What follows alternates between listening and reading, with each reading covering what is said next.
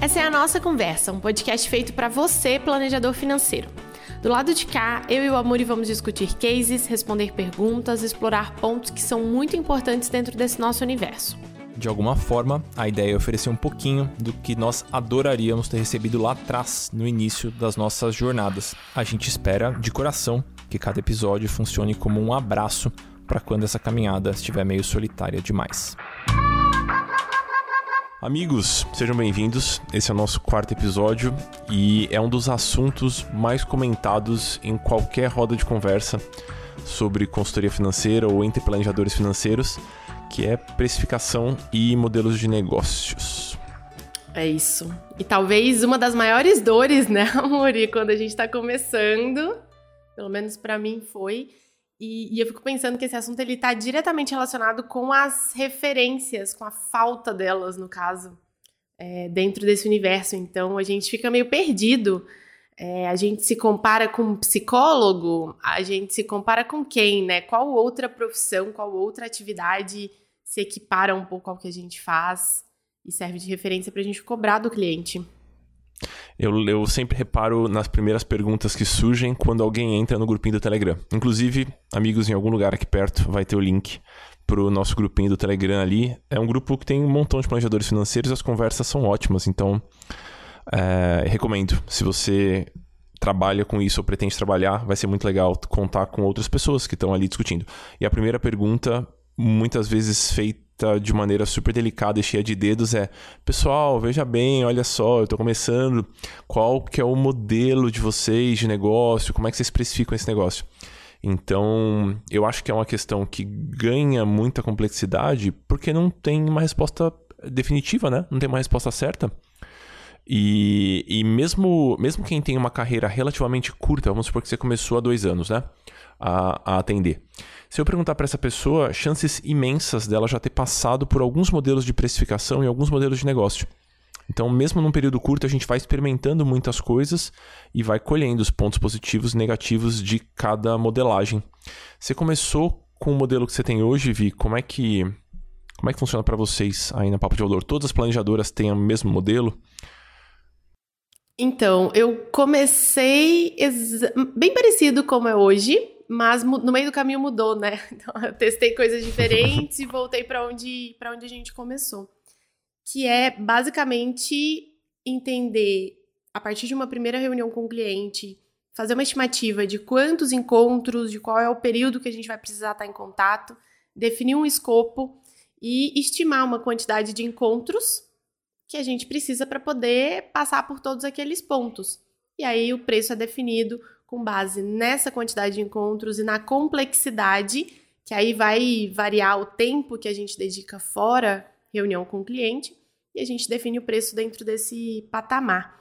O que foi acontecendo foi que o preço, mais ou menos por hora, por encontro, ele foi aumentando, né, naturalmente, à medida que a gente foi ganhando um pouco mais de, de espaço e de experiência, que o nosso trabalho foi ficando mais completo. Mas é, é basicamente isso. Nunca te deu vontade de desenhar um modelo mais perene? Então, um modelo que o cliente fica com vocês muito, muito, muito tempo para evitar essa dor que todo profissional autônomo tem de prospectar? Porque é, foi uma tentação para mim no começo isso. É, no começo não foi para mim, mas isso aconteceu com por, por, demanda dos clientes. Então a gente finalizava esse processo inicial de planejamento de organizar a casa, entender o que estava acontecendo, definir um plano de ação. E o cliente falava: eu não, eu não quero sair daqui, porque eu sinto que aqui eu né, tenho um compromisso com outra pessoa e, e vocês conseguem me direcionar ao longo das coisas que vão acontecer no meio do caminho. E aí a gente começou a oferecer, depois desse processo de consultoria, de planejamento, a gente tem uma possibilidade de acompanhamento, de assinatura, que a gente chama aqui. Só que isso vai variando muito conforme cliente. Tem cliente que a gente faz um encontro anual, tem cliente que a gente faz um encontro mensal, dois encontros mensais em alguns períodos. Então, isso é um, vamos dizer, um, um segundo é, modelo, mas que a gente só oferece por quem passou por essa primeira etapa junto com a gente. Justíssimo. É, eu, a gente estava conversando esses dias sobre isso, Vi, que eu até te contei da, da história de uma amiga, vou contar para as pessoas que estão estudando a gente também. Uma amiga minha que é personal, né? Personal trainer. E aí ela. A gente foi sair pra almoçar um dia e ela me conta. A gente tava conversando sobre modelo de negócio, sobre dinheiro. E aí eu falei que eu tinha muita inveja dela, porque a sensação que eu tinha é que ela levava pouca lição de casa para casa, assim. Então ela atendia o aluno, né? Dava a aula que ela tinha que dar. Claro que ela tem que preparar a aula antes, né? Uma personal, assim, séria. Ela faz, a, faz o trabalho dela muito bem feito. É, mas, uma vez que ela entregou aquele treino, não tem lá grandes relatórios para serem produzidos, grandes informações para serem colhidas, textos para serem escritos. E eu acho que isso faz parte do modelo de negócio e da precificação de um consultor financeiro, de um planejador financeiro porque a brincadeira de cobrar por hora ela é realmente perigosa, na minha opinião. A gente pode usar como uma, um primeiro palpite para uma precificação, mas cobrar a hora eu acho meio complicado, porque é difícil não levar a lição para casa, né? Sim. É, eu, eu acho que é importante pensar que a gente cobra por hora, é uma possibilidade de cobrança, mas que hora é essa? É a hora na frente do cliente, né? Ou essa hora que ela está sendo considerada a hora de trabalho fora reunião com o cliente também. Né? Então, uhum. o, que a gente, o que a gente faz aqui, a gente dá esse nome de essa referência por encontro, mas ela leva em consideração o tempo com o cliente e o tempo fora cliente. Por isso que tem ah. uma pequena divergência de preços, assim, conforme a complexidade do que está acontecendo, né? E vocês falam para o cliente que essa precificação é feita por hora? Ou não? Vocês cobram o processo, assim, e apresentam o processo? A gente apresenta o pacote, no sentido de vão ser tantos encontros. Então, ele tem essa referência de qual é o preço por encontro. Se eu tô falando, são quatro encontros, R$ 1.600, ele faz a conta de 400 reais por encontro. Né? Então, tem, inclusive, uhum. é exatamente esse o preço nosso hoje. É, ele faz essa, essa referência. Porque a gente já tentou, e aí um, um dos modelos que a gente tentou em algum momento e não deu muito certo, que era de, a partir da situação do cliente, definir um preço para entregar o planejamento. Independente se a gente ia precisar de dois encontros, quatro encontros ou vinte encontros. Hum. Porque a gente sentia que a gente precisa desvincular o nosso preço de quantidade de encontros e de horas, a gente está entregando um resultado final. Preciso vender isso. Acontece que depende muito pouco, não, não muito pouco, mas assim, depende muito do envolvimento do cliente. Ah, então, algumas coisas que a gente conseguiria resolver em dois encontros, em três horas de trabalho, com um determinado cliente, a gente precisa de 15. E a gente não dá conta de avaliar isso em 20 minutos de conversa para poder apresentar uma proposta. A gente só entende aquilo depois que começa. Então a gente voltou para falar, olha, são tantos encontros. Se no final desses encontros, e tem isso na nossa proposta, se no final desses encontros a gente não conseguir fechar esse escopo, é, a gente apresenta uma nova proposta para poder continuar o nosso trabalho. Acontece bastante, Vi? Não, não acontece bastante. O que acontece é, à medida que a gente vai fazendo o planejamento, a gente vai tocando em outros pontos. E ele fala: Ah, eu também vou querer entrar nisso. E aí, naturalmente, esse primeiro pacote de consultoria ele vai se estendendo para essa assinatura, né? Que foi o, esse segundo modelo que eu comentei. Então, ah, agora que a gente já está aqui, então você também quer aprender um pouquinho sobre investimento, você também quer fazer um pouco disso, a gente segue em um ritmo que seja confortável para o cliente, para a gente, e necessário também, né, para a gente continuar com o planejamento. Massa. Eu lembro que quando, quando eu tava começando, eu acho que eu testei precificação de todos os jeitos, assim. Alguns muito ruins, outros foram, foram melhorzinhos. Mas o que eu acho que eu permaneci mais tempo antes de transformar o processo de consultoria num produto, que é o que eu faço hoje, né? Nos programas de acompanhamento. É, o que eu fazia era, batia um papo com o cliente, e era um papo longo, assim, é, entre 30 e 60 minutos, né? Um papo uhum. gratuito, que a gente fazia online mesmo numa época em que o online não era tão difundido assim, então era Skype, era bem ruim, na verdade, conexão meia boca, mas enfim, a gente fazia. E aí eu fazia algo parecido com o que você faz. Então eu tento entender qual é o contexto daquele cliente, E com base na experiência, na pouca experiência que eu tinha, eu fazia um palpite. Bom, eu acho que com alguma coisa entre 6 a 8 encontros, a gente vai conseguir resolver esse ponto, esse ponto, esse ponto. E aí eu assumi o risco. E eu falava assim: se nesses oito encontros a gente não conseguir resolver esses pontos, tá tudo bem. A gente vai marcar alguns encontros extras e eu não vou cobrar por isso. Então era um risco. Poucas vezes eu precisei de mais do que um ou dois encontros extras. E na maior parte das vezes a minha estimativa era razoável, assim. Ficava ali entre 6, 7, 8 encontros, que era o pacote, por exemplo, que eu, que eu vendia. E eu, eu adotava um modelo de precificação que até hoje gera discussões e eu já fui muito criticado por esse ponto, assim. E eu, eu, consigo entender de onde vêm as críticas e eu conseguiria defender quem tá me criticando também, mas ainda assim eu acho que é um. ainda assim eu acho que é um modelo. Ele é, ele é justo, né? eu faço a precificação de acordo com um montante que, na minha opinião, que é completamente parcial, aquele cliente vai ter condições de pagar. Então, já aconteceu de eu atender um cliente cujo processo era de 8 sessões, 10 sessões por R$ 1.500, ou seja, é uma sessão bem baratinha, né, de 100, 150 reais, e já aconteceu de eu cobrar R$ mil reais por quatro sessões. Então, ah, Muri, você cobra pela cara do cliente? Não, não, esse é um, um jeito pejorativo de falar, na minha opinião. Eu cobro de maneira que o meu trabalho com cada cliente uh, desemboque num cenário que é socialmente mais justo, na minha opinião. Então, essa foi uma preocupação que eu tive desde o começo, né? De não elitizar o processo de consultoria financeira, porque muitas vezes a gente está dando consultoria financeira para quem menos precisa, né? E isso me dói um pouco.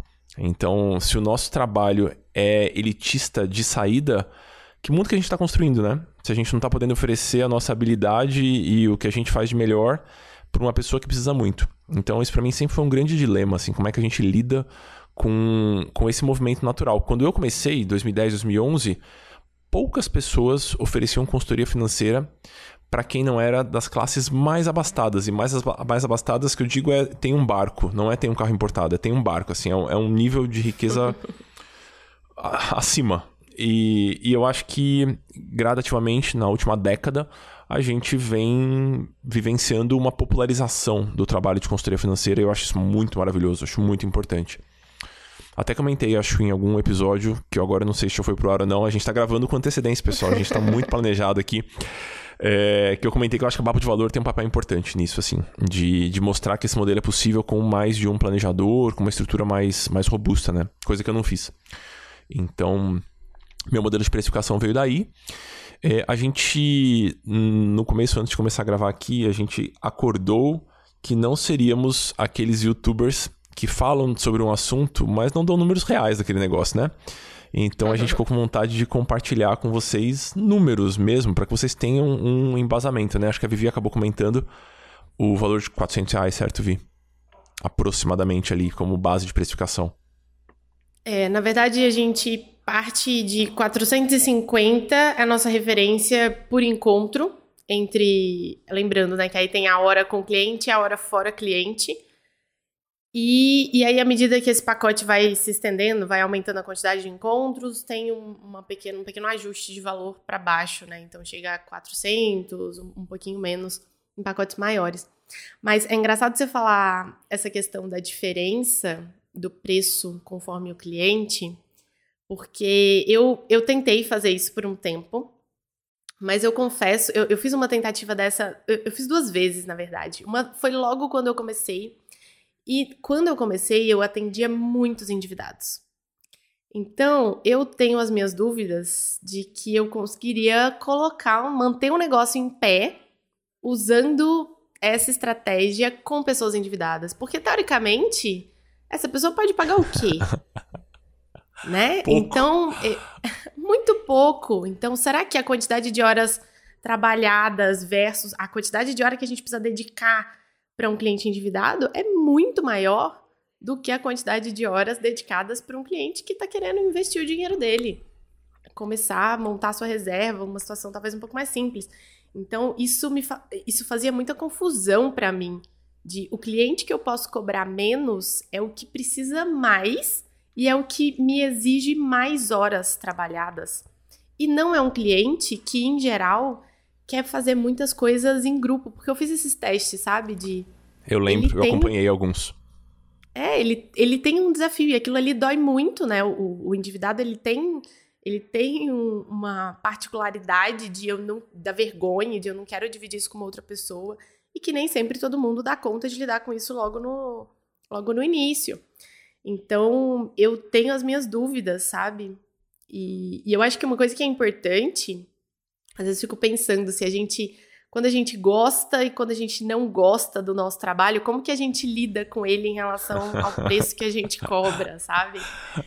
E, e eu tenho essa sensação de que, às vezes, por gostar tanto, muitos planejadores estão dispostos a, não, eu vou fazer isso aqui porque eu quero muito ajudar essa pessoa e eu quero muito. Mas a gente tem que lembrar que isso é uma atividade profissional e que é uma empresa e que o negócio tem que parar de pé, você tem que conseguir pagar suas contas e poupar o dinheiro lá da sua aposentadoria e dos seus projetos com isso. Então, não dá pra gente ser romântico demais, né? Sabe que uma. Numa época eu tive uma crise com isso, assim, porque eu lembro que era uma época que poucas pessoas é, tinham disposição para atender pessoas endividadas. Era bem raro mesmo. Em 2010 isso era raríssimo, assim. E aí chegava pedidos, assim, na, nas dezenas por semana. E aí teve um dia que eu atendi, fiz essa primeira conversa, umas três ou quatro pessoas. E as três ou quatro pessoas podiam pagar quase nada, né? Eu fazia questão de entregar um serviço honesto. Então eu não vou cobrar se, na minha opinião, a minha cobrança vai prejudicar ainda mais a situação daquele cliente. Então se eu não vou entregar aquele valor, eu, eu falo que não dá para atender. Aconteceu algumas vezes. Mas eu cruzei com três ou quatro pessoas naquela semana que eu podia cobrar muito pouco. E eu falei, meu Deus do céu, eu vou ter que trabalhar pra cacete aqui e eu, eu cobrar quase nada. E eu falei, não vou fazer nada, né? Vou vou só falar que eu não consigo atender essa pessoa, infelizmente, vou tentar dar um aconselhamento gratuito ou alguma coisa muito mais simples. E aí no dia seguinte surgiu o primeiro cliente, que era uma espécie de gestão de patrimônio, gestão de fortuna, sucessório, uma família que tinha tipo 20 milhões de reais de patrimônio, primeira vez. E aí eu fechei a primeira consultoria que eu cobrei cinco dígitos. Eu lembro que foi um, um marco para mim, assim. Então é um primeiro processo pelo qual eu cobrei mais de 10 mil reais. Não lembro quanto foi, mas foi mais de 10 mil. E aí eu falei, bom, eu tô atendendo essa família que pode me pagar com muita folga os 10 mil reais e vai ser excelente o processo.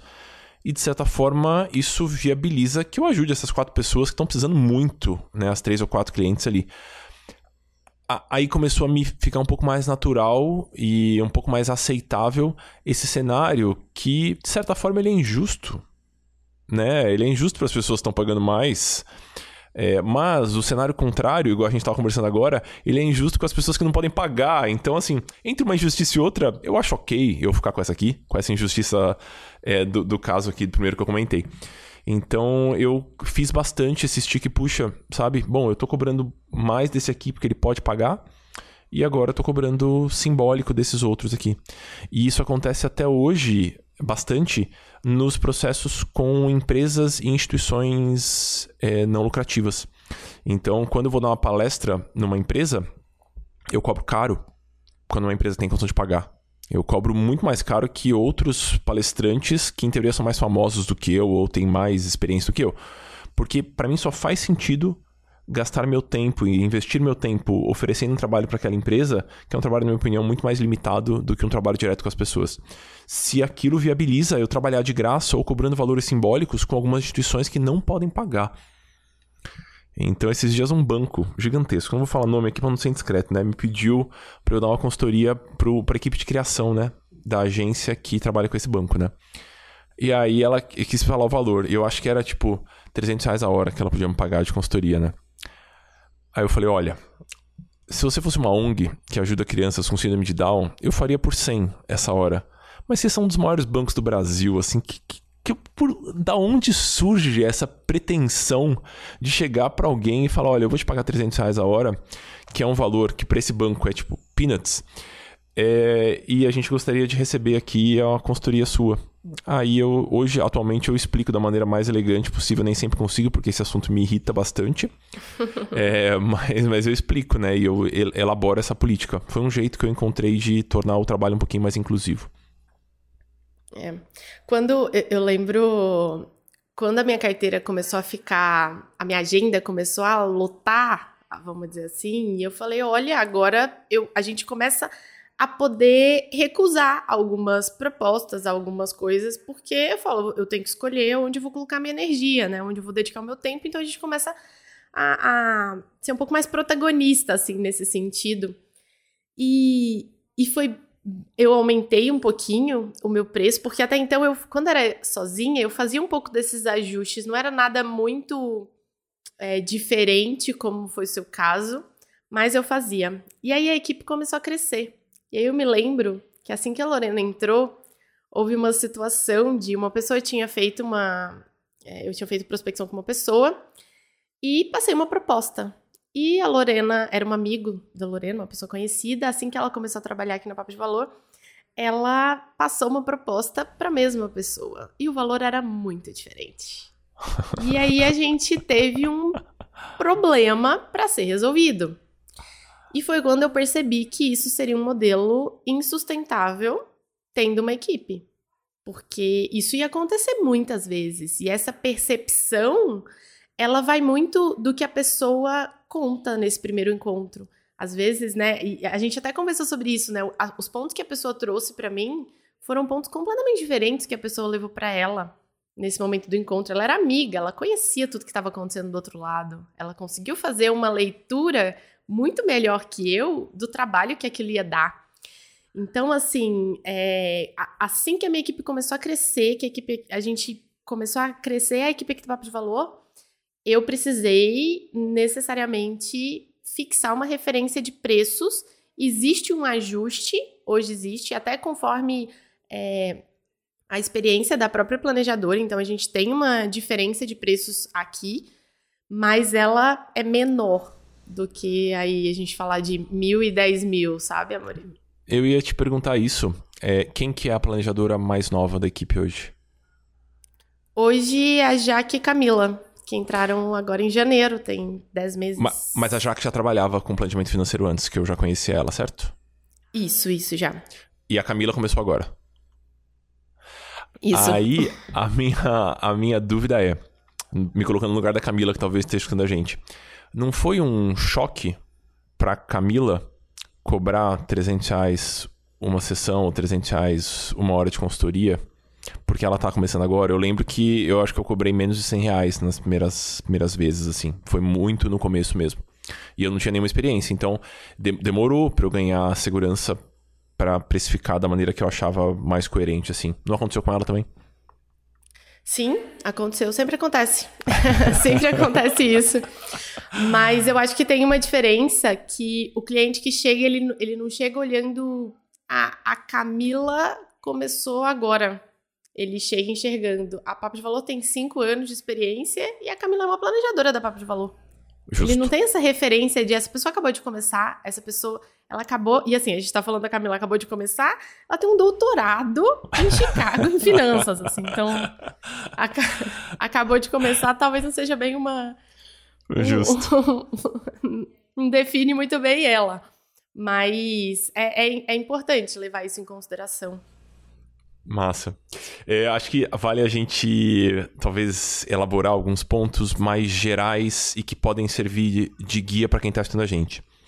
Então, acho que um primeiro ponto, a sua precificação vai variar muitíssimo conforme você for ganhando experiência e vai variar em valores e talvez em relação a modelo também. Mas eu acho que tem alguns pilares que a gente pode usar para parametrizar esse modelo. E eu acho que um primeiro pilar é é um processo com começo, meio e fim ou é um processo perpétuo? Eu acho que essa é uma, é uma questão. E eu consigo defender os dois pontos. Não sei se para você é assim também, Vi, mas eu consigo ver vantagens e desvantagens nas duas, nas duas abordagens. Sim, eu também. Eu, eu sempre acho que esse projeto com começo, meio e fim, ele é um pouco mais fácil de ser vendido. Ah, Porque a pessoa entra, ela já sabe quanto ela vai pagar, ela já sabe quanto tempo aquilo vai durar, ela sabe o que ela vai receber, minimamente né? Aí tem alguns pontos que são meio cinza nessa história, mas minimamente ela sabe, ela sabe disso. Quando a gente fala ah, esse valor por mês, tá, mas é por mês por quanto tempo? É, é mais difícil a gente conseguir balizar essa expectativa. Um outro ponto que eu acho que vale a pena ser mencionado aqui, antes a gente entrar nos exemplos, a gente trouxe vários exemplos práticos para vocês, pessoal. Antes a gente entrar nos exemplos, é a, você vai ter que usar algum, alguns pilares para formular seu preço inicialmente. A Vivi comentou que ela utiliza a quantidade de encontros como um primeiro drive, né? Bom, com base na quantidade de encontros, a gente dá um primeiro palpite e a gente ajusta depois.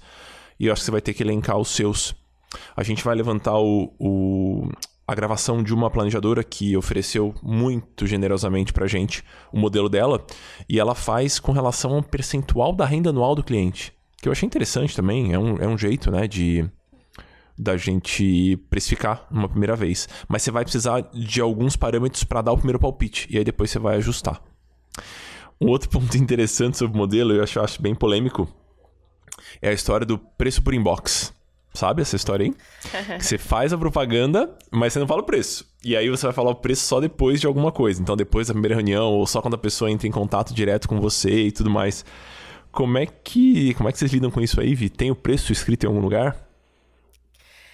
Tem. Nosso preço está aberto no site. É, ou pelo menos a referência inicial dele. Então, tem um a partir de é, e, e, a maior parte, na verdade, das propostas elas ficam nesse valor inicial mesmo. É, mas é engraçado porque, como não é um produto igual para todo mundo, não é o mesmo produto que a gente vende para uma pessoa endividada, para uma pessoa que quer investir em reserva financeira, ele é difícil a gente simplesmente falar: olha, independente do que você está precisando, é isso aqui que a gente vai cobrar. Então, essa uhum. coisa de ter um primeiro contato, entender o que, que a outra pessoa está precisando, alinhar expectativas, porque algumas pessoas falam, ah, estou precisando de ajuda com os meus investimentos. Isso pode ser, olha, eu quero entender o que, que é um encontro para eu entender o que, que é taxa Selic, o que, que é o mercado financeiro. Às vezes ela está achando que eu vou investir o dinheiro dela, às vezes ela está achando que eu vou passar uma lista dos produtos que ela pode investir. Então, como não é um produto muito comum, precisa acontecer um alinhamento de expectativas do que vai ser entregue e, e aí o preço ele ele é ajustado, né? E até essa expectativa de isso aqui eu vendo, isso aqui eu ofereço, não, isso aqui você precisa desse outro profissional, isso aqui eu não ofereço. Então é um complicado. A gente é meio, um meio do caminho, sabe? Tem uhum. o preço aberto, mas a proposta final ela é depois de um primeiro encontro gratuito. Mas você seta, de certa forma, a expectativa, você gera uma ancoragem naquele cliente. Concorda comigo, Vi? Que eu acho que ela é positiva. Sim até para você poupar seu tempo, né? Às vezes aquele pessoa não está disposta a pagar, não quer pagar, ou não pode pagar aquele valor. Exato. Um, um ponto importante aqui que, que eu queria levantar é: você não precisa definir o seu modelo e a sua precificação como se você fosse. É, como se você fosse obrigada a se manter nesse modelo precificação por 15 anos. Então, se no começo, para você ganhar experiência, você vai cobrar mais barato, tá tudo bem. Se no começo você vai ter que precisar de muitas sessões para resolver um problema mais simples, tá tudo bem também. Utilize esse essa navegada entre modelos para você ganhar experiência. Eu não consigo imaginar uma justificativa de um planejador que está começando não oferecer esse primeiro papo gratuito. Não sei se você concorda comigo, Vi, mas eu acho que é, é uma chance gratuita de você entender melhor o pensamento humano e o pensamento econômico humano, né? Você vai conversar com várias pessoas. Então, acho que se eu pudesse dar um conselho, assim, meio não solicitado nesse episódio, é faça essa primeira conversa gratuita com a quantidade de pessoas que você puder.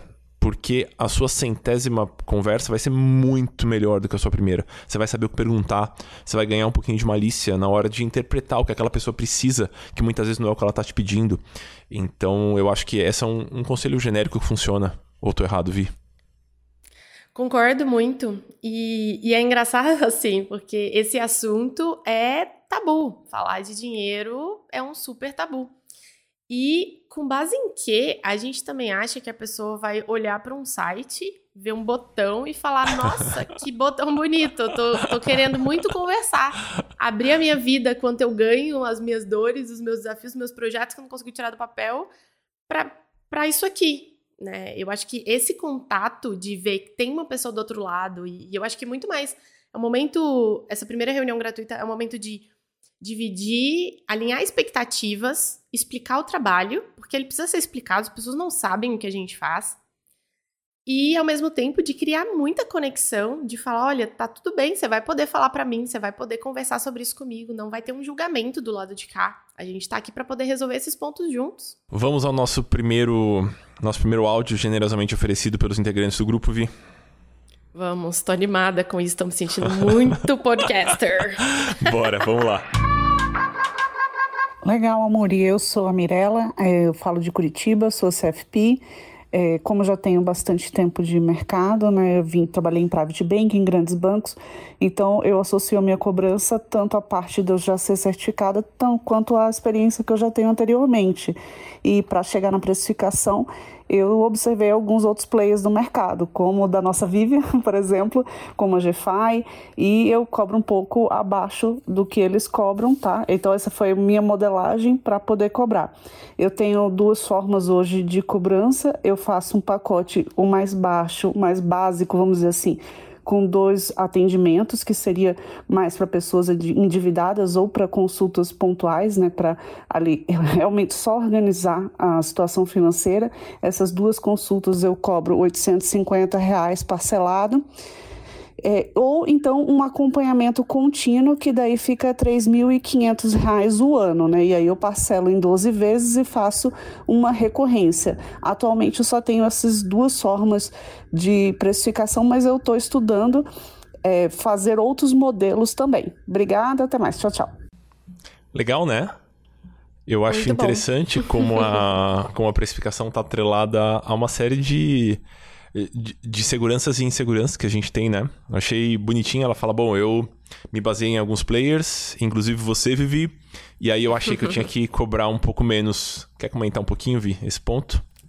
É engraçado que eu, eu fiquei pensando exatamente quando ela falou nisso, porque às vezes a gente se coloca nessa coisa de eu busco uma referência e aí eu vou cobrar um pouco mais baixo. Claro que eu vou cobrar um pouco mais baixo. E é importante a gente entender é, até como uma reflexão, assim, de onde, de onde é que isso vem? Ah, é porque eu tô querendo ganhar experiência, tô nesse momento da minha carreira? Ou é porque eu tô com algum ponto de insegurança, tô com medo, eu acho que meu trabalho não vale, eu acho que as pessoas não vão pagar? De onde é que isso vem? Porque eu acho que tem muita gente que fica, eu não acho que é o caso dela de jeito nenhum, é, mas eu acho que tem muita gente que fica nessa coisa de não, eu vou, eu vou continuar cobrando esse preço por medo mesmo, né? Então é importante a gente fechar essa conta. O negócio tem que parar de pé. Vou bater. Eu, a gente faz consultoria para pequena empresa, né? Então eu vou bater muito nessa tecla de o negócio tem que parar em pé. Não adianta. Eu lembro que a, a gente vai tocar o, o áudio da, da, da Debs, da Débora Malveira, que é uma planteadora financeira, que é bem próxima da gente, assim, super gente fina e, e querida. E eu lembro que a Débora me pediu pra tomar um café em 2016. E eu lembro que a gente não tinha nem montado a nossa casa, eu e a Gabi ainda. Então ela foi em casa, as caixas estavam lá, então foi muito marcante. Foi ela e o Sandro, o companheiro dela. E ela falou: ah, amor, eu gosto do seu trabalho e eu queria. Eu queria bater um papo. Aí ela foi em casa, assim, bater papo. E, e aí ela começou a. A gente começou a conversar sobre modelos de negócio. E ela falou sobre a vontade de oferecer atendimentos pontuais, né?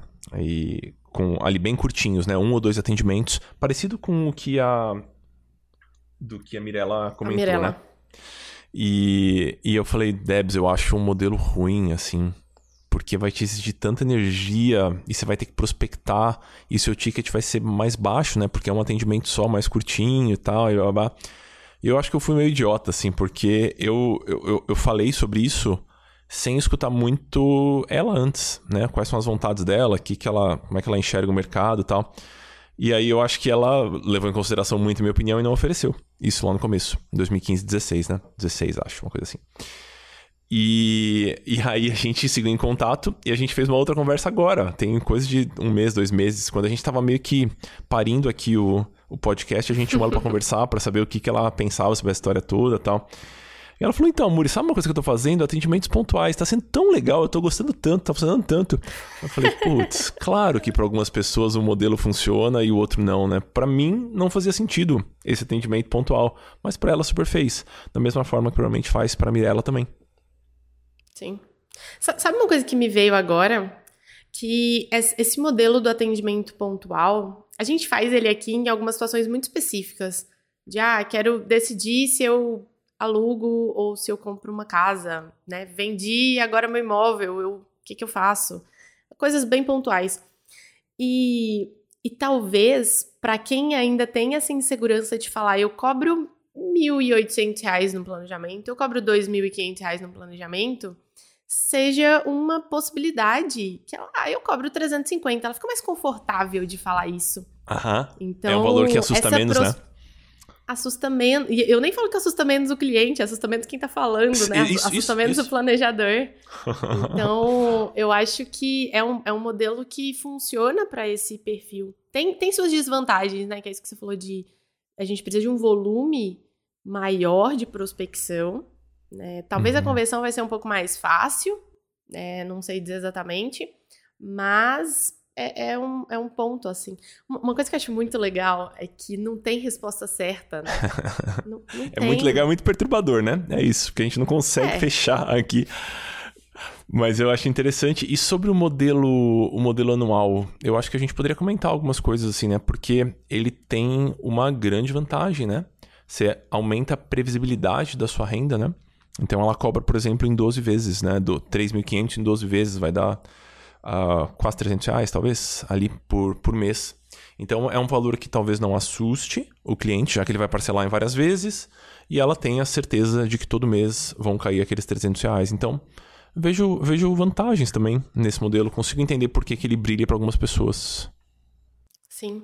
O que eu acho importante é que o modelo de negócio e a precificação ela esteja muito alinhada com o tipo de consultoria que é oferecida, né? E com, com a proposta eu, eu, eu diria mais ainda, eu acho que tem que estar alinhado com o tipo de consultoria, com a proposta e com a sua personalidade também.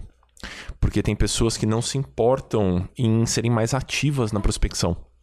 E tem pessoas que prospectar é um grande fardo, né? E por mais que a gente aprenda como fazer isso de uma maneira um pouquinho menos dolorida, para algumas pessoas sempre vai ser meio ruim de fazer.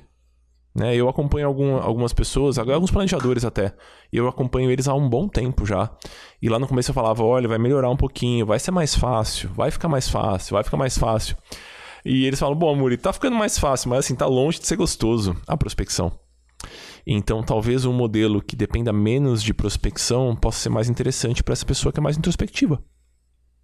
Sim, e, e, e, eu falo assim do alinhamento também em relação à proposta, ao que é oferecido, porque aqui a gente tem um pouco dessa abordagem de a consultoria financeira, ela tá ali para poder dar autonomia para a pessoa conseguir tomar as decisões dela. Não é pra gente falar, não, sou. fazer aquela função de babá, sabe? De. E aí, quanto você gastou essa semana? Você não acha que você gastou muito né, com o restaurante no sábado? Não é, não é essa a função nossa.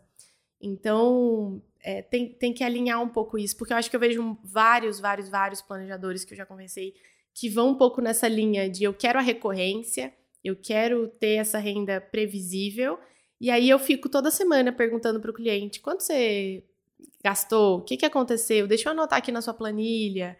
Então, tem que ver, não é um modelo que eu gosto muito nesse, nesse sentido. Falamos da Débora, vamos escutar a Débora agora. Oi, pessoal. Oi, Vivi. Oi, Amuri. Meu nome é Débora Malveira, trabalho, é, criei a Oliva Finanças e eu atuo com um projeto de consultoria, cobrando a partir de 1.900 para pessoas físicas é, e atendo pequenos empreendedores também. Então, dependendo da complexidade do, do negócio, de quantidade de encontro, é, chega a 2.400. É, atuo em outro projeto também, que é outro formato, desculpa, outro formato, que é acompanhamento mensal fixo. Né? Eu tenho, faço um contrato por seis meses, aí um ano, aí vão renovando, né? Então hoje eu atendo é, algumas empresas nesse formato, pessoas físicas também. É, os valores eu cobro, quem já fez a consultoria é um valor diferenciado, e, e também agora eu estou atendendo pontualmente. Então, eu estou cobrando 300 reais a sessão, onde eu faço uma, uma organização por e-mail e, e faz uma reunião e depois eu entrega com o que nós combinamos de, de planejamento. Tem um outro formato que eu estou atendendo também, que é um acompanhamento uma vez por mês de algumas pessoas. Acho que é isso, tentei falar em um minuto. Beijos, tchau. Sabe uma coisa que eu percebo? É que tem um tom de é, em vários áudios assim que a gente recebeu de, ah, então eu faço isso, ah, não, é, também eu faço assim, ah, eu também faço assim. Como, e a pessoa, eu, eu sinto que ela sente um pouco de culpa, de parece que eu faço um monte de cada coisa e não faço um específico. E, e, não tem nenhum problema, né? Assim, eu acho que é importante deixar isso em aberto. Não é que, ah, você tem que escolher se você atende só recorrente, você tem que escolher se você atende só pontual. É importante deixar isso também conforme o, o que, que é a demanda de cada cliente, né? A gente sabe o que a gente gosta mais de fazer, o que, que é o nosso produto principal, mas deixar isso em aberto, acho que faz, faz parte. Faz, acho que sim, faz muito sentido, desde que você consiga explicar todas as frentes e todos os modelos. Né? Então eu acho que uma. Eu tenho um pouco de pavor daquela cultura de startup. Sabe? Aquele negócio meio que vamos escalar e modelos de negócio e pivota aqui, pivota ali. Eu acho que é um mundo que me dá um pouco de preguiça. Mas tem um, um exercício que a turma dos startupeiros faz bastante, que eu acho muito bom, que é você explicar o seu modelo de negócio em um minuto. Então, eu acho esse exercício interessante e isso vale. Por isso que eu pedi para as pessoas no grupo mandarem até um minuto, assim. Porque se ele for simples o suficiente e se você tiver esse modelo na mão, você explica ele rapidamente. E essa parte eu acho muito importante. Vai facilitar pro cliente também. Se você precisa de uma reunião de 30 minutos para conseguir explicar como é que você cobra e por que, que você cobra o que você cobra, vai dar muito trabalho. Então, acho que abrir várias frentes, super ok, super válido, desde que você consiga explicar como essas frentes funcionam. E eu acho que vale esse exercício para quem está estudando a gente, está começando agora, né? Explique 300 vezes, grave, né? Grava um áudio aí, você explicando o seu modelo. Porque quanto mais segurança você conseguir passar, melhor, né, para você e para o seu cliente. Sim. O cliente não vai comprar uma coisa que ele, ele nem entendeu o que você está vendendo. eu falar, meu Deus, quando essa pessoa começar a falar de finanças, eu não vou entender nada. Não, não adianta, não vai converter assim. Então é, é, é, muito importante isso, com certeza. Sobre justificativas, é, eu lembro que eu estava conversando com um amigo e ele me perguntou, ele é educador físico, né? E aí ele me perguntou como é que tá a minha alimentação, a gente tava nesse papo assim. E aí eu comecei a explicar e eu comecei a, a falar e me justificar logo em seguida. Não, porque quarta-feira eu peço pizza, porque é um dia que eu combinei com a Gabriela, pipipi, e de sábado a gente vai estar lá, pipipi. E aí ele falou, Amuri, não precisa justificar. Você só explica, eu só perguntei como é que tá mais ou menos a alimentação, assim. E eu acho que isso vale para o planejador financeiro também ninguém tá duvidando de você. Não, não entre nessa postura defensiva, só conta o que, como é que você cobra conte com segurança, né? Se você acredita que seu trabalho tem valor e que ele vai beneficiar aquela pessoa que está te escutando, só conte o quanto está cobrando. Não precisa explicar XYZ e tudo mais. Se você quiser dar uma carteirada, igual a Camila, que tem o doutorado em, em Chicago, ok. A carteirada é importante, a construção de autoridade é importante, mas não precisa justificar tudo, pelo amor de Deus. Sim. E, e tem um ponto também que eu acho que é, é não, não deixar isso muito confuso. Então, uhum. talvez a gente tenha aí, ah, eu posso atender pontualmente essa pessoa, eu posso fazer um pacote ou eu posso fazer. O que que nessa primeira conversa você acha que vai encaixar melhor conforme o perfil e a demanda da pessoa? Apresenta Isso. essa opção. Escolhe um, apresenta essa. Se a pessoa fala, olha, não consigo, ou às vezes as pessoas devolvem com, olha, eu não acho que você vai resolver a minha vida quatro encontros vamos, eu quero fazer uma coisa mais longa. Então ela dá essa, esse feedback para nós e a gente tem uma nova chance de falar, então vamos fazer um pequeno ajuste? Ou ah, não tô, achei que ficou alto para mim. Vamos fazer uma reunião pontual pra gente tentar resolver esse ponto aqui em específico? Talvez isso aqui já te ajude a, a clarear o restante. Então, a gente tem segunda e terceira tentativas, assim. Sim, e, e às vezes para fazer uma segunda proposta, você vai ter muito mais insumo do que você tinha para fazer a primeira. E a proposta vai ser muito melhor. Sim. Então, eu acho que, que vale, assim, entender que a sua relação com aquele cliente ela vai seguir, né? Para além do primeiro, da primeira prestação de serviços. Então, acho que esse é um ponto interessante também. Bora mais um? Vamos. Olá, Amor e Vivian, parabéns pelo lindo projeto que acaba de nascer. Meu nome é Valéria Vargas e sou responsável pela Alegria Financeira. É, eu ofereço jornadas com objetivos distintos, tem começo, meio e fim. Quantidade de encontros é pré-determinada e cada encontro tem duração de uma hora e meia. O valor por encontro é de 390 reais. Então, o valor total investido pela pessoa varia conforme a jornada escolhida e, naturalmente, o seu objetivo relacionado a essa jornada. Há também a possibilidade de atendimentos pontuais, e a base de cobrança é a mesma. Tem duração de uma hora e meia e é 390 reais o encontro. E aí a pessoa define se ela quer um, dois, três, é livre, a critério da pessoa. E eu ofereço desconto apenas para pagamentos antecipados e para jornadas ou necessidades, né? Maiores do que cinco encontros. Espero ter contribuído com vocês. Abraço! Eu achei interessante no áudio da Valéria que ela deu uma cara de produto pra coisa, né? Ela chamou de jornada, ela tem o, o projeto com um nome mais lúdico também, que eu acho que é tem seu valor, assim, é como se a gente estivesse criando uma embalagem mais bonita pro que a gente está entregando, né? Acho que é interessante, é um ponto a se pensar com relação ao modelo de negócio também. E ela também trabalha com um valor mais fixo, certo? De 390, que é meio que a base, e aí ela deixa a cargo do cliente escolher a duração desse, desse processo. É. é eu acho que para alguns clientes faz muito sentido, sabe, amor, de deixar a cargo do cliente. Eu quero fazer uma coisa mais curta, eu quero fazer uma coisa mais longa. Mas às vezes eu me pego pensando. A gente. Foi até uma coisa que a gente já conversou bastante internamente aqui. De por que não a gente já de cara oferecer a proposta também de assinatura? A gente não oferece para nenhum, só para quem passou, só para quem fez uma primeira etapa de planejamento. Porque é, é, é muito complicado a gente falar, tá, a gente fez aqui um encontro, depois fez um outro encontro, aquilo ali parece que não fecha, sabe? De tem uma primeira etapa que é ter clareza naquilo que está acontecendo e, e, direcionar um pouco esse planejamento, principalmente baseado na gestão do mês, do dinheiro que entra e do dinheiro para onde ele vai todos os meses, que eu acho muito eu acho muito importante a gente conseguir fazer esse, período, esse processo completo. É, eu fico com algum receio de, às vezes no primeiro encontro, a gente só está entendendo o que, que o cliente está fazendo com o dinheiro dele. Ele não sabe, a gente sabe menos ainda. O primeiro encontro é para a gente descobrir isso juntos. Então, talvez, se não é um encontro para uma demanda muito peculiar, muito específica, e ele foi contratado para isso, talvez o primeiro encontro ele não enxergue um valor sabe, um, um, relatório no final, uma coisa, e a gente não tem esse tempo para poder desenvolver todo um pensamento com o cliente. Então, eu, eu vejo um ponto desse de, de desafio, né? Fiquei curiosa para saber como que ela desenrola isso, isso por lá, assim, ou se às vezes é só um ponto de quem nunca testou esse modelo mesmo. Pode ser. Você acha que com o tempo você tá ficando mais malandra e tá aprendendo a ler aquele cliente mais rápido? Com certeza. Eu acho esse um ponto importante de saber também, né? Se talvez na primeira reunião que você faz com o seu segundo ou terceiro cliente, parece que você não entendeu muito bem onde ele está pisando, eu acho que é normal no começo.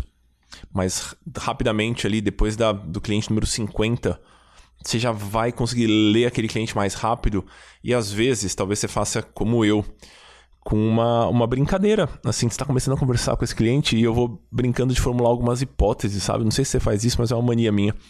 A gente tenta se manter o mais aberto possível, claro.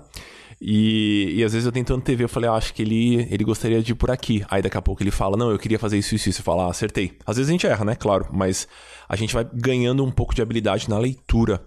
E eu acho que isso facilita bastante a, a precificação, assim. Sim, e, e, eu acho que essa leitura, Muri, ela tá muito relacionada também a conseguir separar o que o cliente acha que precisa e o que o cliente precisa. E é só experiência. É só com experiência que a gente vai chegar nesse lugar. Porque às vezes o cliente vai falar: olha, eu não, eu só quero olhar para o meu planejamento de aposentadoria. É isso que eu quero fazer na construção, não quero fazer mais nada.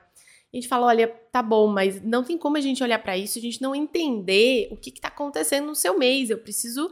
Tá, eu vou fazer uma conta aqui eu consigo falar, você precisa poupar tanto por mês. Isso cabe. Não adianta a gente desenhar um plano que não cabe dentro do seu orçamento. Essa peça precisa encaixar.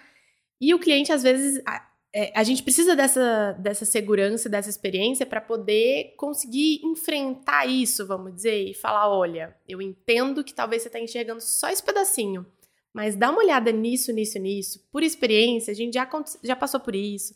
E aí a gente tem mais argumentos, né, também, É, isso, isso foi uma coisa que no começo eu senti que eu vendia mais consultoria, eu vendia mais o que o cliente queria do que o que ele precisava.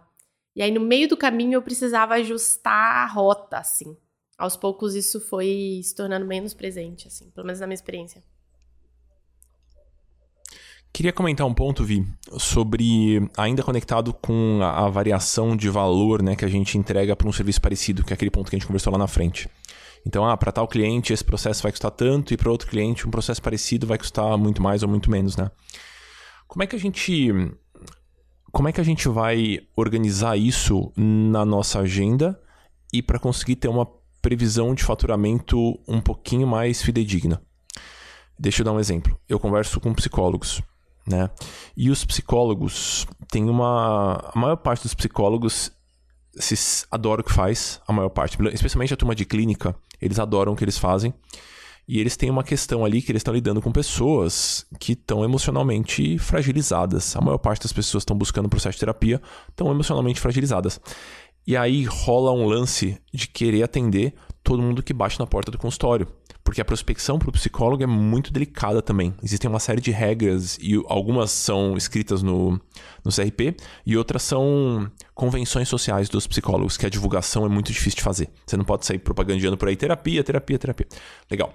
Então, a maior parte dos psicólogos, pelo menos os que eu conheci, atendem o que surge no consultório e às vezes surgem pessoas que estão fragilizadas e têm pouca grana. E eles vão atender essa pessoa. E aí você vai olhar a planilha de pacientes de um psicólogo e aí tem lá 200 reais por sessão para um, no para o outro 40, para outro 180, para outro 60. Então fica, começa a ficar muito difícil de entender quanto que aquele cara está faturando, porque de cada paciente ele cobra uma coisa. E aí ele vai ter que aplicar um reajuste de inflação, por exemplo, anual. Ele não sabe muito bem se ele aplica o mesmo reajuste para todo mundo ou se a pessoa que está pagando menos merece um reajuste maior. Então começa a ficar difícil. Né? E aí, muitos psicólogos, pelo menos os que me pedem aconselhamento, eu dou esse conselho e costuma funcionar bem. Eles abrem alguns espaços na agenda para o que eles chamam de clínica social. Então, eles vão atender por valores irrisórios, simbólicos, algumas pessoas, e eles vão buscar uma precificação mais acertada para todo o resto da agenda. Então, ao invés de ter várias gradações de valor, eles têm uma gradação oficial e aí valores muito baratos para que eles possam continuar atendendo socialmente ou atendendo casos em que a pessoa está vulnerável, né, em, em N aspectos da vida. O que, que você acha? Vale para o consultor financeiro isso? A gente pode abordar isso também? Eu, eu acho que vale. É engraçado que, para mim, tá, não sei, tô, tô construindo esse pensamento agora, assim, quando eu falo, mas na minha cabeça eu sempre, eu sempre coloquei isso na caixinha do social o modelo de negócio, eu, eu parece que enxergo ele como um. Ele tem uma parte que sustenta o negócio e ele tem um espaço para eu poder fazer o, o, social. O social, eu não acho que ele pode sustentar o negócio, sabe? Eu não acho que ele pode carregar esse peso de sustentar o negócio. Ele é mais aquela coisa da, ah, isso aqui eu tô fazendo como doação, assim, do tempo e de experiência e, enfim, do que exatamente pensar o modelo de negócio assim. Não sei. A não ser que o, negócio ele já comece a ser pensado com isso, com sabe? o viés, com o viés social. Sim. Que aí eu acho que vai muito até para os negócios de impacto social, enfim, para um modelo que é, é, até um pouco diferente, assim, né?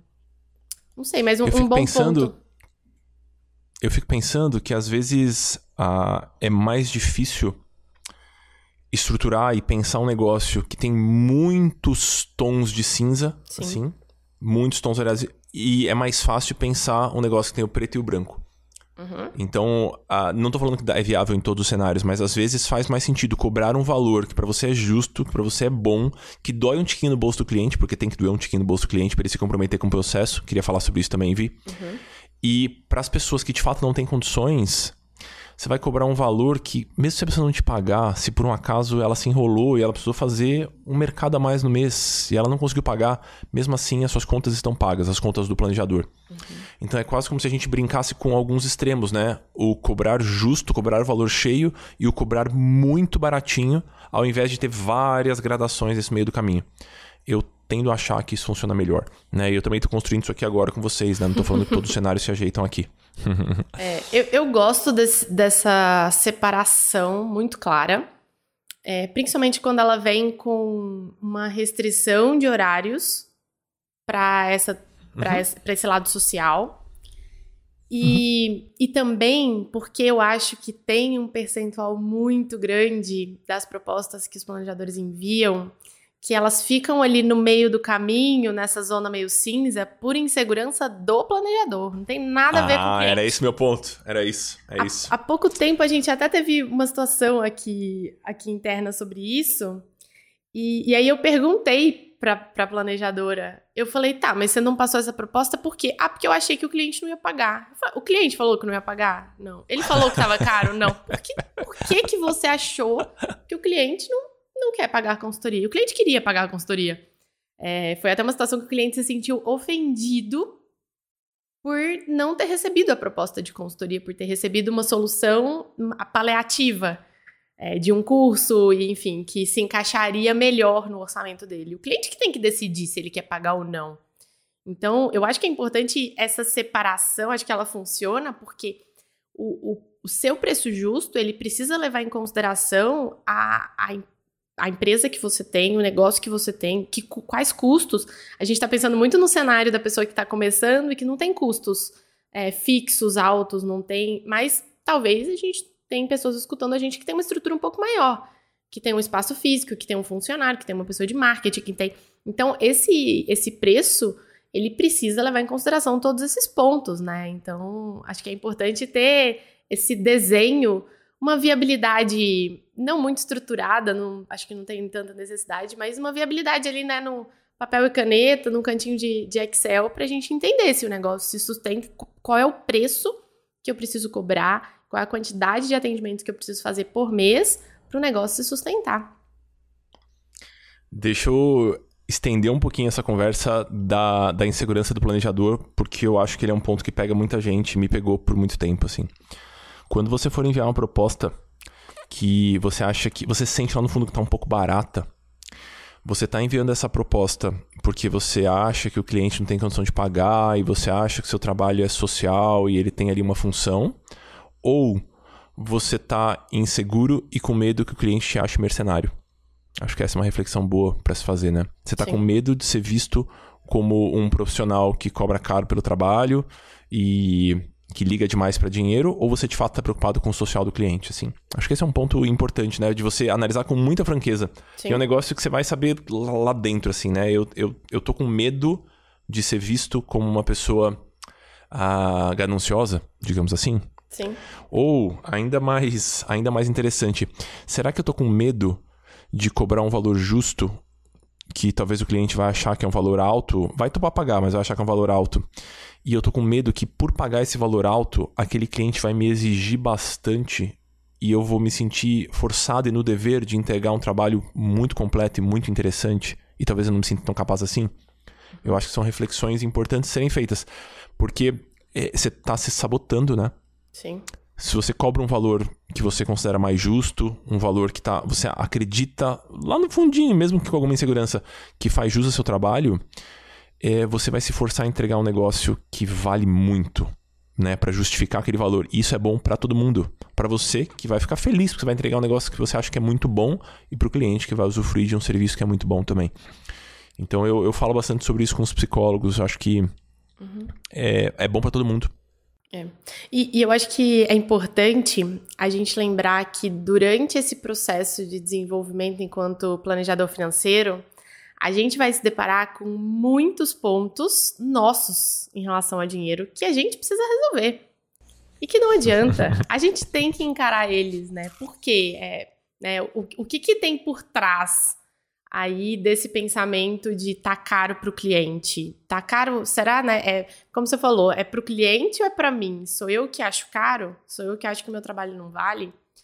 E pela minha experiência formando planejadores e acompanhando outros, né, que não são da minha equipe exatamente, enquanto isso, é, é triste dizer, vai, mas enquanto isso não tiver resolvido, enquanto você não conseguir olhar para o preço que você cobra e falar, eu cobro e eu entrego, o negócio ele, ele parece que tem uma corda ali puxando para trás. A gente precisa estar confortável para a gente conseguir vender aquilo, passar para uma próxima pessoa e entregar aquele serviço.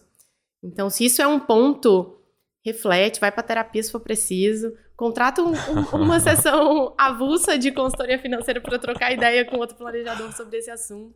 Conversa com a gente lá no grupinho é, do Telegram, mas é, é, precisa resolver isso, precisa encarar que esse é um ponto que talvez está te travando e ele está gerando muito impacto negativo aí na, na jornada. Bora escutar a Lívia? Vamos. Oi, eu sou a Lívia, do Economia com Objetivo. Hoje nós temos três serviços. É a palestra para as empresas, né, que o dono contrata, né, para fornecer um conhecimento para os colaboradores. E aí depende, né, se é online, se é presencial a palestra, é, muda o orçamento é, as mentorias em grupos, é, que são seis encontros, é, eu abro a turma, né? A ideia é abrir aí quatro vezes por ano, e aí é 10 de R$ 79,90.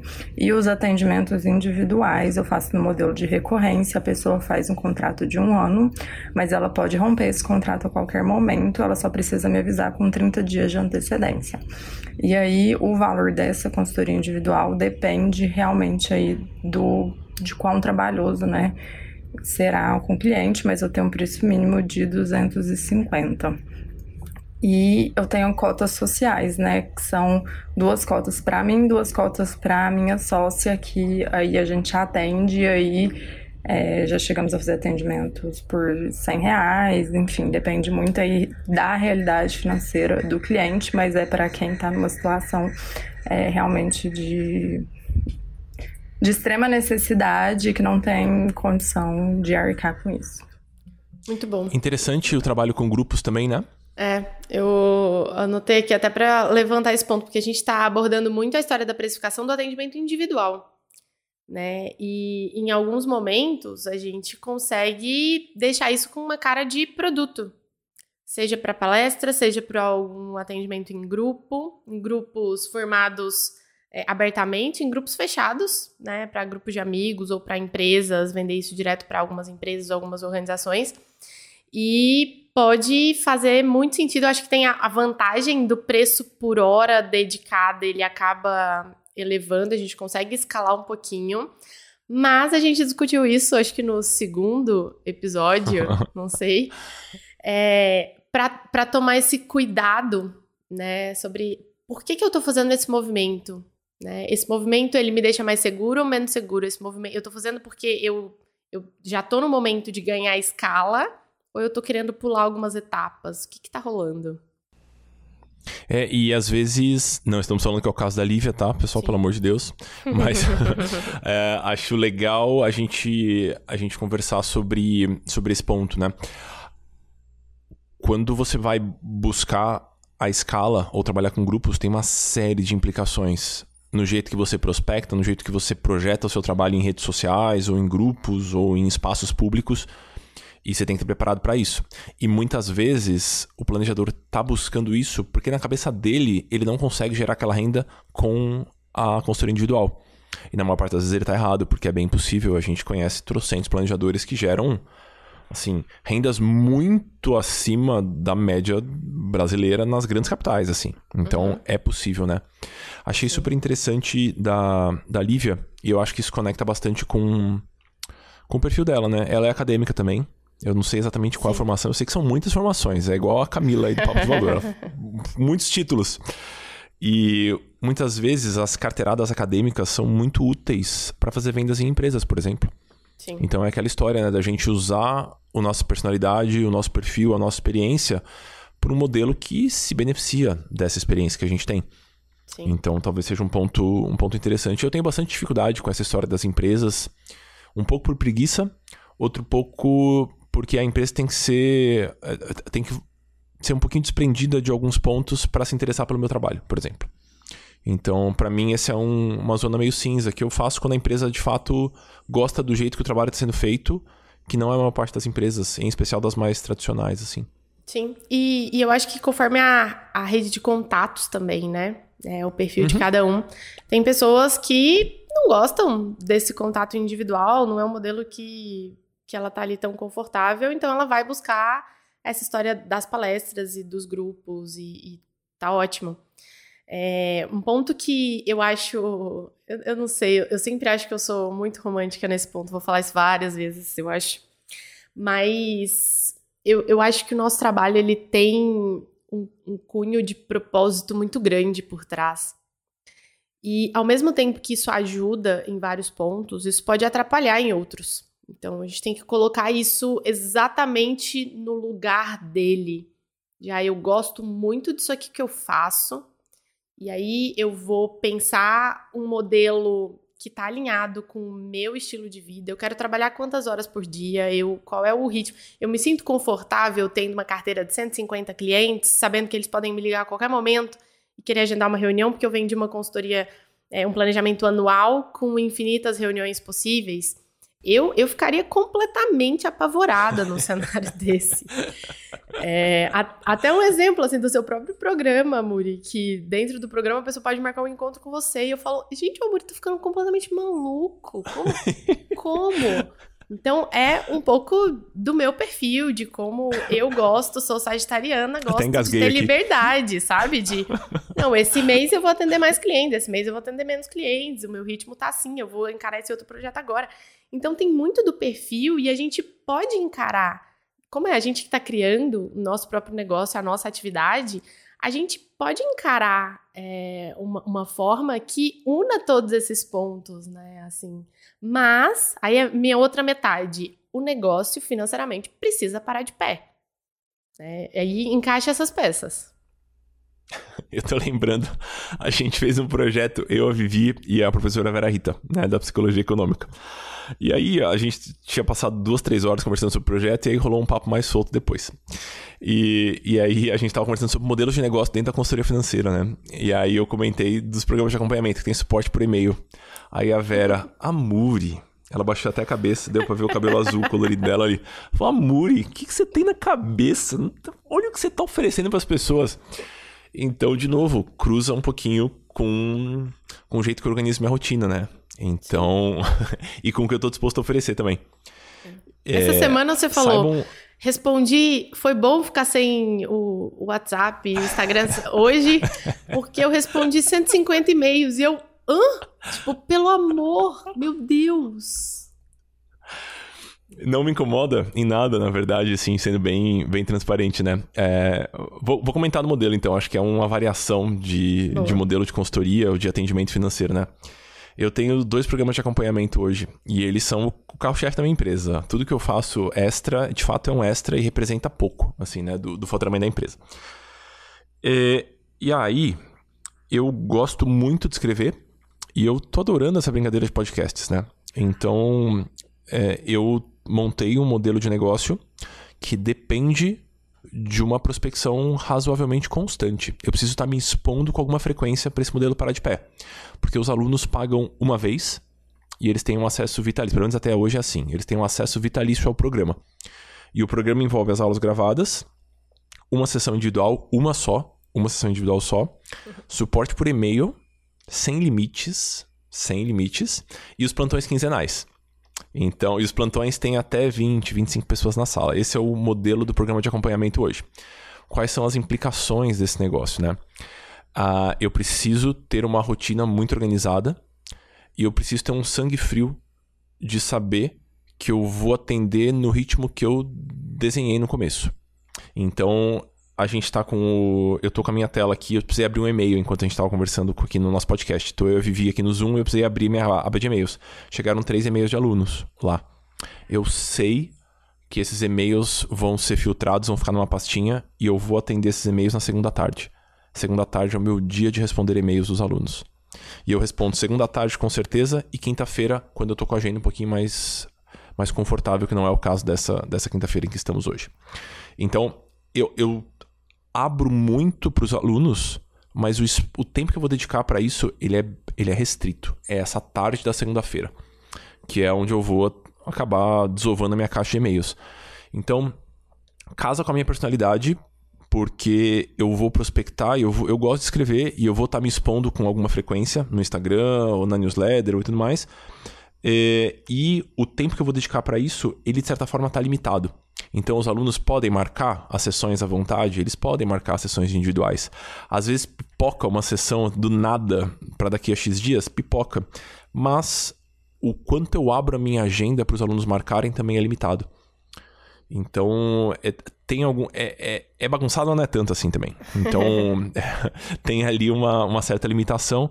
E foi o jeito que eu encontrei de conseguir trabalhar com pessoas que têm rendas mais baixas também.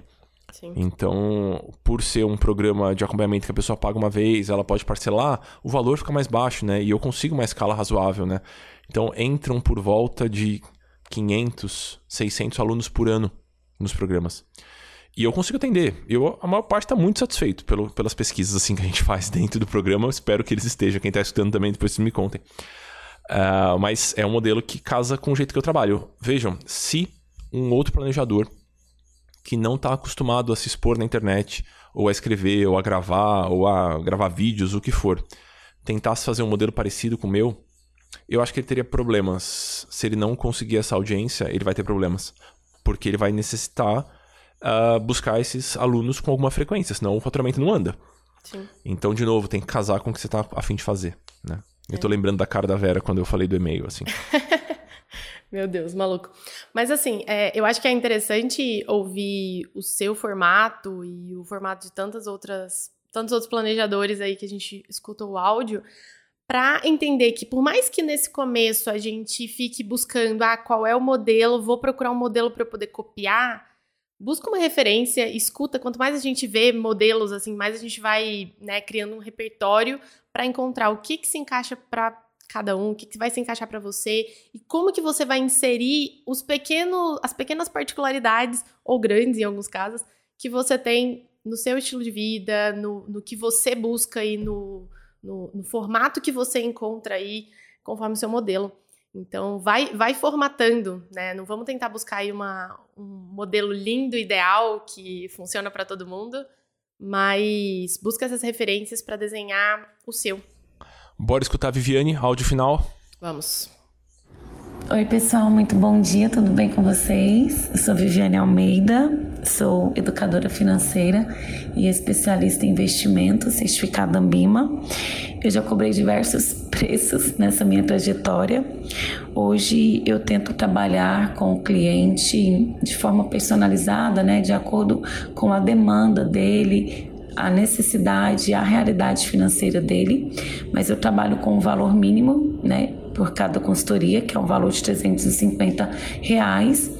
E também estou trabalhando por estar atendendo muito clientes de alta renda com o valor de 2% da renda anual do cliente. Então, no meu primeiro atendimento, quando eu vou fazer a apresentação né, comercial, eu tento buscar ali, né, uma conversa bem tranquila, o valor que o cliente recebe por mês, multiplico por 12 e geralmente cobro 2%. Para ficar uma coisa diferenciada, né, daquele cliente que ganha bem daquele cliente que não ganha.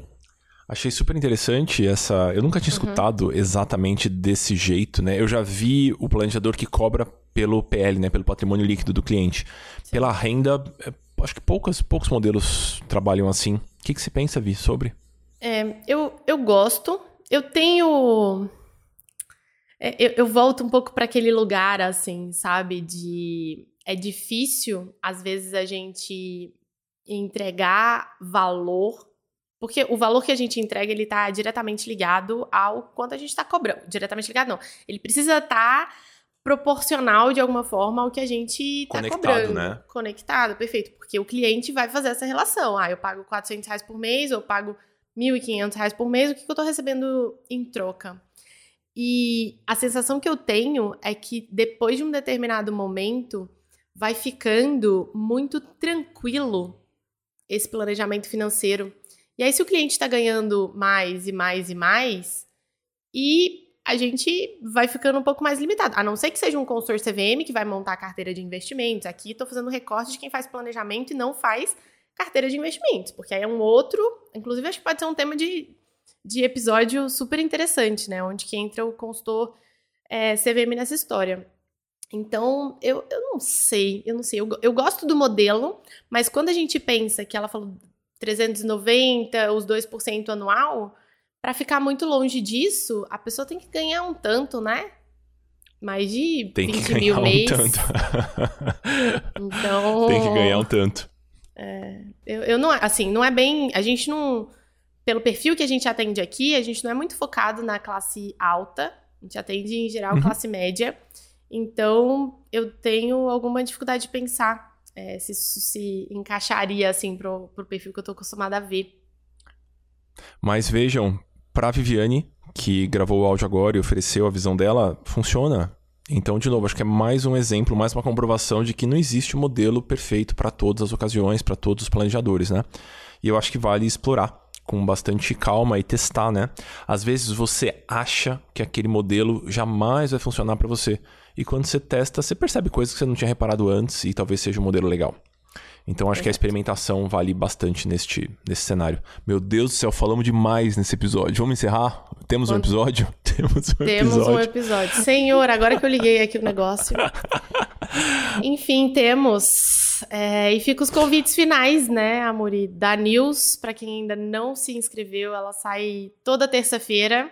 Tem conteúdo lá complementar ao que a gente está trazendo aqui no podcast. E a gente fica muito feliz quando vocês respondem, porque a gente lê tudo, a gente responde de volta. A gente ri quando vocês riem das nossas piadas e das nossas atrapalhadas por aqui.